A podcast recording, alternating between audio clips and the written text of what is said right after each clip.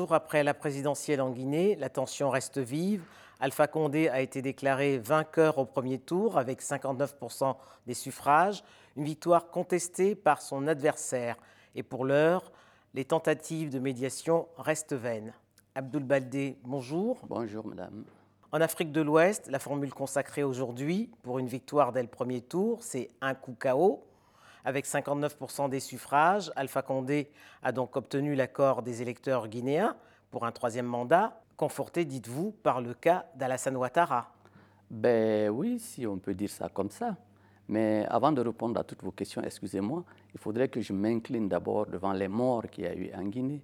On n'avait jamais vu un tel carnage. 30 morts à ce jour. À ce jour. Et j'ai aussi une pensée pour mes amis du FNDC qui ont été kidnappés et séquestrés dans les geôles d'Alpha Condé. Là, on peut passer à la question, mais je n'étais pas surpris aussi. Alpha, Alassane Alassane Ouattara, du moins, m'a surpris un peu quand même dans sa situation, parce qu'on sait dans quelles conditions il est arrivé au pouvoir. Après quand même euh, dix ans, si on peut appeler ça comme ça, il aurait dû céder la place à une autre personne. On ne peut pas comparer par contre son bilan à celui de M. Alpha Condé. Si je passe euh, d'un truc à un autre, il a un bilan qu'il pouvait défendre. Mais Alpha Condé n'a pas de bilan à défendre en Guinée.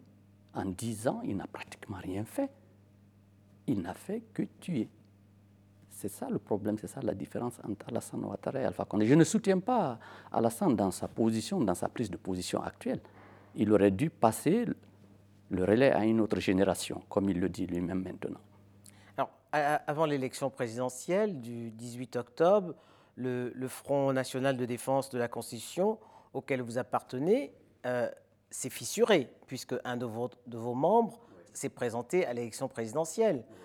Est-ce que cette euh, division n'a pas profité à Alpha Condé? Ben, Je peux dire que ça a été une aubaine pour Alpha Condé, parce que le FNDC tenait vraiment à ce qu'il n'y ait pas d'élection. On s'est battu pour pas de modification de la Constitution. Vous un, boycott. Un boycott, un boycott voilà, mais pas même euh, les élections législatives, on ne voulait pas y assister, on n'a pas assisté. Lui-même, c'est loup. Il n'a pas de député à l'Assemblée nationale. C'est le Dalin Diallo. C'est le Dalin Diallo, il n'a pas assisté aux législatives. Mais que par un revirement spectaculaire comme ça, qu'ils disent, peut-être sans même avoir consulté ses pairs de l'opposition, qu'il va à l'élection présidentielle, ça a été une douche froide pour tout le monde. On, avait, on a eu du mal à le comprendre. Moi-même, j'ai eu du mal à le comprendre. Et comment sortir de ce cycle de violence qui suit chaque scrutin en Guinée? Nous sommes dans une situation délétère actuelle en Guinée, il faut le dire. Aucune des institutions républicaines n'est conforme à la légalité. La Cour constitutionnelle n'est pas légale. Le Conseil constitutionnel, euh, n'est pas légal. L'Assemblée nationale n'est pas légale. Euh, l'organisme qui gère les élections de la CNI est inféodé au pouvoir en place. Il y a aussi, dans tout ça, je peux parler d'une CNI parallèle que M. Alpha Condé a créée, qui est stationnée, qu'il a mis à la Villa 33 des, euh, cités de la nation. Ces gens-là qui sont plus chargés de gérer les élections et c'est ce qui explique ce que les résultats qu'on a vus. La CENI n'a fait que lire et entériner ce qui a été fait à la Villa 33. Donc toutes les institutions républicaines sont aujourd'hui caporalisées par M. Alpha Condé. Ce sont ce que j'appelle souvent des alibis démocratiques. En réalité, nous ne sommes pas dans une démocratie en Guinée, parce que dès l'instant où il avait réussi son coup KO, il a fusilé, il a cassé tout, tout, tout au niveau, au niveau des institutions républicaines. Alors depuis euh, la fin de l'élection, une médiation portée par, euh, conduite plutôt par la CDAO et les Nations Unies tente de renouer les fils du dialogue hein, entre le pouvoir et l'opposition. Qu'est-ce que vous en attendez? Moi particulièrement, et je sais que c'est l'idée qui se dégage chez pas mal de gens, on n'attend rien de la CDAO ni des institutions républicaines. Parce que chacun des gars qui sont déclarés élus vont camper sur leur position. Alpha Condé ne dira jamais qu'il a été battu dans une élection qu'il a organisée. Ce n'est pas possible. C'est Loudalin aussi, il y a une pression énorme sur lui. Il ne pourra pas dire qu'après qu'il se soit autoproclamé vainqueur, qu'il n'est plus le gagnant de cette élection. Qu'est-ce qu'on nous a dit? Que c'est la Cour constitutionnelle donc, qui va départager les deux protagonistes. Mais la Cour constitutionnelle, c'est un machin d'Alpha Condé, si je peux dire ça comme ça. Ils ne liront pas le droit tel qu'il doit être dit. Ils liront le droit de M. Alpha Condé.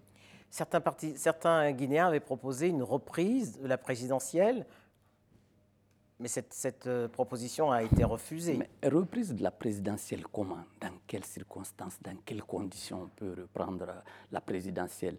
Cette élection n'a pas été inclusive, elle n'a pas été libre, elle n'a pas été transparente. La reprendre avec M. Alpha Condé ou sans M. Alpha Condé? C'est là où il y a un, problème, en tout cas à mon niveau. Ça, ça pose problème. Je veux bien qu'on reprenne l'élection présidentielle, mais dans d'autres conditions. Lesquelles? Par exemple, je peux dire que moi, je souhaiterais qu'il y ait une transition en Guinée. Ça, c'est un choix personnel. Il faudrait qu'il y ait une transition qui vienne écarter tout ce monde-là, remettre toutes les institutions républicaines en marche, organiser des élections libres, équitables et transparentes où tous les candidats pourront se présenter sans risque de se, de se faire tuer. C'est ça le problème actuellement en Guinée. Il faut, parce qu'il y a des candidats qui ne sont pas partis, qui ne vont jamais accepter ces résultats-là. Et puis d'ailleurs, sur la base de quelle constitution M. Alpha Condé va, diriger la Guinée, si c'est lui, et même M. Sylvain sur la base de quelle constitution? Parce qu'on sait que la constitution qu'il y a actuellement en Guinée, c'est une constitution qui a été modifiée par M. Alpha Condé avant d'être promulgué, c'est-à-dire le texte qui a été soumis à référendum, ce n'est pas le texte-là qui a été promulgué et publié. C'était en février dernier. Ah oui, donc euh, il y a un vide juridique là, il y a, y a une, euh, je ne sais pas comment dire ça, il y a un vide constitutionnel en Guinée aujourd'hui. Le pouvoir de M. Alpha Condé même n'a plus aucun soubassement pour pouvoir gérer la Guinée. Alors que fait-on? Que fait-on? Moi, je vous ai dit, il faut une transition. Il faut une transition parce que dans l'état de décomposition actuel de la Guinée, dans l'état de frustration, des rancœurs, aucun civil ne peut gérer ce pays. Aucun civil ne peut gérer ce pays. M. Alpha Condé a attisé les rancœurs ethniques parce qu'actuellement, les gens se battent parce que tu es Peul, tu es Soussou, tu es Malek. C'est ce qu'ils font faire, c'est qu'ils font comprendre aux gens. Ils disent que les Peuls sont les ennemis des Malinqués. D'ailleurs, M. Donc à la crise politique, c'est ajouté une crise communautaire. Communautaire, mais c'est M. Alpha Condé qui l'a dit en début d'élection, déjà. Il dit nous ne sommes plus dans une élection, mais nous sommes dans une guerre. Nous sommes dans une guerre. Mais c'est irresponsable. Donc les gens ne sont même pas dans des élections. Et en plus de ça, M. Alpha Condé a ses forces spéciales. Ce sont des milices déguisées. Ce sont ces milices-là qui vont tuer dans les quartiers. À côté de lui, il y a d'autres aussi de ses proches qui ont des milices. Ils l'ont dit. Je peux prendre l'exemple du directeur de la Caisse nationale de sécurité sociale qui dit qu'il a 2500 miliciens qu'il a recrutés. Celui qui est Premier ministre actuellement a confirmé cela pour dire que oui, ce sont les milices de Malik Sankon qui vont dans les quartiers pour euh, massacrer les, populations. Lorsqu'un préfet d'une région dit que si M. Alpha Condé me donne l'occasion, me dit d'égorger quelqu'un sur la place publique, je le ferai. Il n'y a plus d'administration, il n'y a plus d'État en Guinée aujourd'hui. Chacun fait ce qu'il veut là où il est. Donc c'est pour cela que je dis qu'il faut une transition apaisée en Guinée. Il faut une transition apaisée. Et cela ne peut passer que par des militaires. C'est ça. On ne peut pas faire. Aucun civil ne peut gérer la Guinée dans l'état actuel des choses. Aucun. C'est eux qui peuvent venir, mettre les choses à plat, reconstruire l'État qui n'existe plus pratiquement, remettre toutes les institutions républicaines en marche. Et si on doit aller à des élections, on va à des élections. Les exemples ne manquent pas hein, dans la sous-région aussi.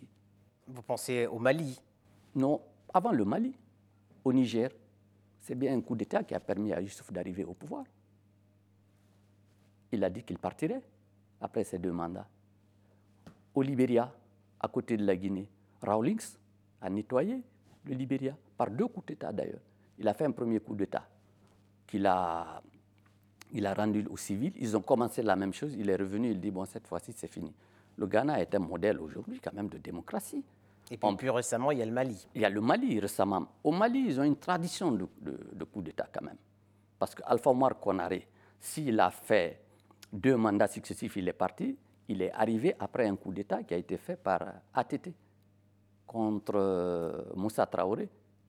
Donc il y a une tradition de coup d'État. On ne peut pas condamner forcément tout ça parce que l'armée est une partie intégrante du peuple.